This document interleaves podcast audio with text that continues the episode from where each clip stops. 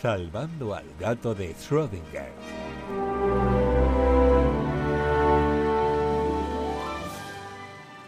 Pues seguro que a estas alturas ya a todo el mundo le suena lo, que es una PCR, eh, gracias o por culpa de la pandemia que vimos hace ya mm, tres años, ¿no diría? Sí. Eh, y, y, casi todo el mundo creo que está más o menos familiarizado con mm, su base científica o al menos le suena. Y es que eh, las PCR durante la pandemia servían para diagnosticar eh, si una persona tenía o no el, virus del COVID y además para eh, poder hacer un, seguimiento de cómo evolucionaba la pandemia en, mm, en, cuanto a los casos y a las personas portadoras del virus. Pero mm, no sé hasta qué punto, y lo quería preguntar un, poco aquí en la mesa, si se conoce bien eh, en qué se basa la determinación si, si una persona tiene el virus del COVID o cualquier otro virus o cualquier otra cosa que luego iremos viendo todas sus aplicaciones y tales, que hay algunas muy chulas, eh, de la PCR. No sé, Lía sé que es bióloga, entonces supongo que manejará bastante. Una gran responsabilidad. Eh, yo supongo que será identificar si en el cuerpo tiene los anticuerpos, ¿no? Que has creado los anticuerpos. La PCR en sí no. No eh, mide anticuerpos o antígenos. Esos son los, los, mm, los test de anticuerpos. Ah, vale. Yo, por ejemplo, la verdad es que eh, he escuchado tantas cosas de la PCR que ya no sé. Claro que, era verdad, que era mentira, que... Es todo muy por verdad, Si dentro había un, software, entonces la verdad es que no tengo ni idea si me preguntan. Pues básicamente eh, la PCR viene de las siglas en inglés de reacción en cadena de la polimerasa y básicamente lo que hace es eh, em, detectar un pequeño, por muy pequeño que sea, fragmento de ADN o de ARN. ¿Qué pasa? Que eh, mm, todo virus o toda bacteria o, todo organismo que se introduzca en otro va a aportar un fragmento de ADN. Y la base de la, de la detección del virus del COVID por PCR se basaba pues básicamente en eso, en detectar el, en, este caso ARN del virus del COVID, para así diagnosticar que ese ADN y por tanto el virus estaba dentro de tu cuerpo en ese justo momento. Que también con, eso había también mucha historia de decir, yo he dado positivo en la PCR, pero es que ahora estoy bien. Pero es que claro, en el momento en el que te hiciste el test, sí tenías el virus. A lo mejor a los tres días ya no. Es que era así. Pero eh, mm, vamos a intentar ahondar aún un pelín más. Toda la mm, base de esta técnica, como siempre todas las técnicas mm, biomoleculares y, demás tienen su origen en la biología. Y es que en, nuestras propias células hay una enzima que se encarga de realizar eh, la acción o, mm, o el trabajo que hace una PCR, que es la ADN polimerasa. Durante la mitosis, que es el, proceso de separación y de división celular que experimentan las células de nuestro cuerpo, se divide el material genético. ¿Y quién se encarga de esa división del material genético? Pues esta enzima, esta proteína, que es como mm, un, una maquinaria que lo que hace es copiar nuestro material genético y, de esta forma duplicarlo para que las dos células que, se generen a raíz de la, mm, de la división celular tengan las mismas copias de ADN. Pues en base a esto se basa eh, lo que sería eh, la, la PCR que se utilizaba en el COVID. Para ello, ¿qué ingredientes, por así decirlo, se necesitan para echarlos como, como en una olla, básicamente? Pues en primer lugar era eh, el, ADN, es decir, eh, las muestras que nos tomaban, eh, tanto de saliva como de sangre, como de mucosa, iban a contener al virus, al virus del COVID. Y por tanto, el ADN molde de este virus para que se dé la reacción de, de- la PCR llevada a cabo por las polimerasas. Aparte de mm, esto, mm, para hacerlo un poquito más visual y decirme por fin si lo entendéis que estoy haciendo aquí un ejercicio de divulgación, eh, lo que hace la polimerasa es coger el, el ADN que le dan como molde y lo copia. Es, decir, es básicamente como si yo le doy a Carlota un texto en papel y le digo, hazme una copia de este texto. Y ella pues transcribe. Pues la polimerasa hace lo mismo. Toda la información que está en el ADN la copia y, y- y genera copias idénticas. Pues eh, mm, el boli, por así decirlo, el bolígrafo, serían los nucleótidos, que son las moléculas que componen eh, eh, el ADN. Entonces, la, la polimerasa lo que hace es leer la, eh, el ADN existente, coge nucleótidos nuevos y va creando esa copia nueva. Entonces, a nuestra olla, por así decirlo, hay que echarle el ADN y los nucleótidos. También hacen falta lo que son unos cebadores, que son unos fragmentos pequeños de ADN que lo que hacen es unirse a, a nuestro ADN molde para marcar el inicio de esta copia. Es decir, no si, mm, lo que se utilizaba, por ejemplo, eh, en el COVID, eran cebadores que fueran específicos para el ADN del virus del COVID. Por tanto, esos cebadores se iban a unir exclusivamente al ADN vírico y no al ADN que, tenga, que tenemos por, por nosotros en nuestras células y copiaría solo el fragmento que corresponde al virus. No sé si lo estoy Sí. explicando bien o no. Sí, sí. Se entiende más o menos, ¿no? Hombre, con el símil, con el símil del boli ya Sí, me ¿no? ha quedado claro, me ha quedado claro. Pues básicamente eso. Si te doy a lo mejor un folio y, y yo quiero que tú me copies solo el virus, pues los cebadores es básicamente si yo te subrayo La parte la parte del texto que yo quiero que, que tú me copies. Y por último, todo esto va dentro de un termociclador, que es un aparato que permite cambios muy bruscos de temperatura, lo que es necesario para que nuestra enzima funcione, la ADN polimerasa. Con todo esto, ¿qué ocurría? Si tú tienes el virus en, tu muestra de saliva y, demás, los cebadores iban a unirse a, a este ADN del virus y la, y la polimerasa amplificaría ese fragmento del virus. ¿Qué significa eso? Que tienes el virus en tu cuerpo. Si no se da esta reacción de amplificación o de copia, es porque esos cebadores, los subrayadores, no han encontrado ese ADN y por tanto no tienes el virus en tu cuerpo. Básicamente la base es esa. No sé si os queda alguna Sí. duda o... Sí, sí.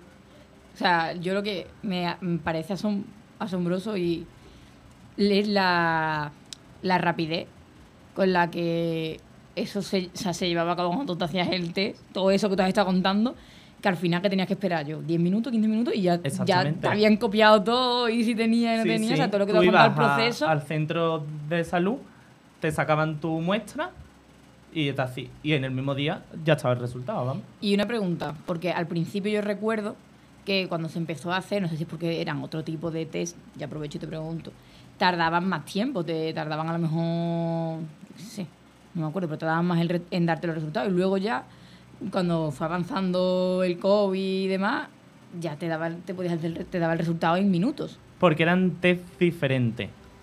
Eran los, los que daban los resultados en minutos, no era la PCR. Es decir, la PCR mínimo necesita unas horas. Claro, o sea, ese es también una confusión muy grande que tenía la gente luego cuando iba a la farmacia. Porque eso eran test de anticuerpos, que es lo que hemos hablado antes ¿no? con Lía. o de antígenos, que lo que hacen es detectar si tu cuerpo ha generado anticuerpos contra el virus. Y eso eh, es una técnica cromatográfica, que eso, bueno, ya metiendo en muchas historias, pero es muchísimo más rápida y basta mm, lo que se vio que bastaba, que sacaron como muchas fotos de los test por dentro y decían esto es muy simple y cómo va a Claro, que era como la virus". tirita Sí, blanquita y poco más. pero es así, es una técnica muy simple, pero lo que detecta es que tu cuerpo ha generado an- anticuerpos con respecto al virus. ¿Qué pasa? Ese test no es que sea menos fiable, sino que necesitas tener el virus en más cantidad y más tiempo para que, para detecte. que lo detectes. po- Porque es decir, el virus entra en tu cuerpo y pasa un tiempo, pueden ser unos días, si es que el, el virus se duplica y, y gana fuerza dentro de tu organismo para que tu organismo genere anticuerpos. O sea, que por eso se decía que las PCR eran más fiables, porque Claro. realmente lo son, ¿no? Sí, porque en cuanto el virus está dentro de tu cuerpo, antes de que tú tengas la capacidad de generar anticuerpos, tú ya puedes detectar el virus con la PCR, porque lo que estás detectando es el propio virus en sí. Mientras que con el test de antígeno, lo que detectas es la defensa específica de tu cuerpo con respecto al virus, que tarda un poco más. Por eso son los test eh, más fiables Las PCR que sí, los antígenos. Sí, sí. Y mm, Que yo creo que en ese momento hubo más eso mucha, con- mucha confusión sí. con, ese tema. Mm. Pero es normal porque es que es verdad que no se educa si tú no, no estudias a lo mejor o un bachillerato o una carrera biológica, es complicado acceder a esa ¿no? Y información. además yo creo que también había sobre, sobre información Sí. en ese momento de té, antígeno, no sé qué, intentaban explicar la lo que era, pero a la vez la farmacia no sé qué, no sé cuánto, tal. Exactamente. Gente iba, que iba al, al hospital, no sé qué, al centro. Y al final yo creo que la gente estaba como un poco perdida. Claro, y mucho, in- mm, y mucho interés en que hubiera mucha desinformación y que la gente no se fiara y tal, pero eso, que mm, sobre todo las PCR fueron muy útiles más a, a la hora de detectar eh, contagiados y tal, a la hora de monitorizar el virus, porque tú podías dar positivo en una PCR antes de tener síntomas. Claro. Entonces era muy fácil eh, hacer un seguimiento. Y, y por eso eran tan útiles. Pero claro, eran más caras, más Claro, y por tanto pues no se hacían tanto. Al principio, porque yo tuve que ir al, al hospital, porque una amiga mía lo, lo tuvo, y yo recuerdo que al principio, sobre todo cuando un amigo tuyo lo tenía, tú te llamaban y tenías que ir por hacer ese seguimiento, que luego ya en plan se dejó de hacer cuando ya fue perdiendo fuerza el virus y eso. Claro.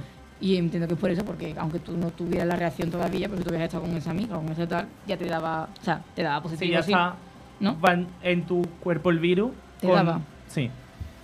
A las pocas horas o al día de, de que entrar era en tu cuerpo ya es detectable por PCR. Entonces era muy fiable. Y bueno, eh, mm, eh, la detección de enfermedades por, P- por, por PCR no surge del COVID. Es decir, se lleva utilizando desde bastante tiempo, po- por, ejemplo, para la detección de, del VIH, también se puede hacer por PCR o el, o el virus de, la hepatitis B. Es decir, cual, mm, es muy fácil detectar eh, mm, ITS o, enfermedades infecciosas eh, en general, porque lo único que tienes que hacer es conocer el ADN del virus mm, que, que- que causa esa enfermedad y así se detecta. Y, y lo que hace que sea mucho más fácil en pandemias y tal, no solo la, la del COVID, también, por ejemplo, la pandemia del SIDA el- eh, en los 90, es prevenir los contagios, porque no tenías que estar malo solo eh, con intuir que podrías haberte contagiado, ya puedes eh, mm, dar positivo en la prueba. Entonces, eh, era una forma muy efectiva de eh, frenar eh, eh, el avance de, de la pandemia. Claro de que- todas las pandemias. Además, con el VIH, mm, yo creo que tarda meses, incluso años en salir los primeros síntomas, ¿no? Años. Y entonces, pues, mm, puede haber gente que esté infectada con el VIH años y no lo sabe, pero gracias a, a los test de, de PCR y otros test que se han ido haciendo, también de antígenos y demás, se puede detectar mucho antes y sobre todo evitar que la gente desarrolle la enfermedad del SIDA, Claro. que es ya una vez que has llegado a ese punto es mucho más complicado y ya tienes una enfermedad, mientras que si se detecta en, en años anteriores, incluso que, que, eh, que tarda años, eh, pues te evita mm, todo un sufrimiento y, y pasar por una enfermedad y eso hace que puedas vivir completamente mm, una vida normal, gracias a, la detección rápida. Pero bueno, eh, mm, hay cosas también eh, más graciosas dentro de lo que la, la PCR y no sirve solo para detectar eh, enfermedades en sí. También es muy útil para determinar el grado de parentesco entre dos individuos. Es decir, los famosos test de paternidad se hacen con PCR también. Y también es muy fiable. La PCR una pregunta es, o da igual, a lo mejor estoy diciendo una tontería, pero es que no lo sé. Eh, ¿Da igual si se hace por la nariz o, o con la saliva? da igual, o por la sangre, es decir, toda muestra de material genético, toda muestra que, que contenga ADN Es válido. es válido. Y el ADN está en todas las células de nuestro cuerpo y, y- y, por tanto en todos los fluidos de nuestro cuerpo. Incluso con un frotis en la piel puede eh, O sea, obtener Por eso sale en la ADN. película cuando buscan a los padres que cogen del vaso un palillo. Claro, es que incluso eso, con una muestra de, de tu saliva en un, eh, en un vaso, vale. Así que. O sea mm, que no es una mentira de las películas, sino no, que no, vale no, de no, verdad. es así, es así. Y de hecho, para la detección de las pruebas de paternidad es muy interesante porque hay eh, unas secuencias en, el ADN de todos los individuos, que lo tengo po- por aquí, son los microsatélites o short tandem repeats, que eh, son unas pequeñas secuencias de ADN que están muy conservadas dentro de un individuo y que son únicas. Y que tú la heredas, porque tú heredas una hebra de ADN, un, una- un fragmento molécula, para dejarlo un poquito más simple, de tu padre y otra de tu madre. Y entonces, eh, esa eh, combinación de fragmentos cortos repetidos es única y solo la tiene un individuo, pero tú has heredado una de tu padre Y otra y de tu otra madre. de, de tu madre. Entonces, para las pruebas de ADN, lo que hacen es eh, mm, amplificar o, copiar las secuencias esas tanto en el padre como en el hijo. ¿Qué pasa? Esas se- secuencias hay como a lo mejor 20 y están re- repartidas por todo el genoma. Para que se determine que un padre y un hijo eh, sean padre e hijo, bi- biológicamente hablando, eh, la mitad de las secuencias del hijo tienen que ser iguales que coincidir. a la del padre. Si ya solo mm, una no coincide de esa mitad de toda esa información genética que le ha dado el padre, se descarta la paternidad. Pero si coinciden todas, por ejemplo, es decir, tú tienes 20 fragmentos de estos de microsatélite, pues si tienes 10 exactamente igual que los de tu padre o la persona que, que se ha hecho el test, sois padre e hijo. Y es así. Y esa eh, eh, es la forma de detectar eh, mm, la paternidad. También es, eso sirve para las pruebas forenses. Es decir, esa misma huella genética que es única en todos lo- lo- los individuos, si eso está dentro del registro de la policía, tú puedes hacer un... mm, es decir, si encuentras a lo mejor un pelo en la escena de un crimen, una muestra de sangre, y la analizas, puedes determinar a qué individuo pertenece. Y eso es gracias también a la PCR. Es decir, O sea, que eso tiene tampoco es cosa de películas, muchas también se puede de no, no, no, no, eso todo así. Y basta solo un fragmento de ADN, que aparte, y, y ya con esto acabo, eh, mm, es muy impresionante cómo se conserva el ADN, porque también sirve para eh, eh, las pruebas paleontológicas. Cuando se, se encuentra un hueso y, y se determina si era hombre o mujer o, en qué, o a qué época del tiempo pertenecía o incluso su etnia, se hace porque de los mismos huesos que llevan años y años em, en la Tierra, miles de años, aún e- es posible obtener ADN. Y si tú lo puedes amplificar por PCR y, y obtienes una copia conocida, puedes determinar mm, eso, eh, mm, a quién corresponde ese hueso y tal.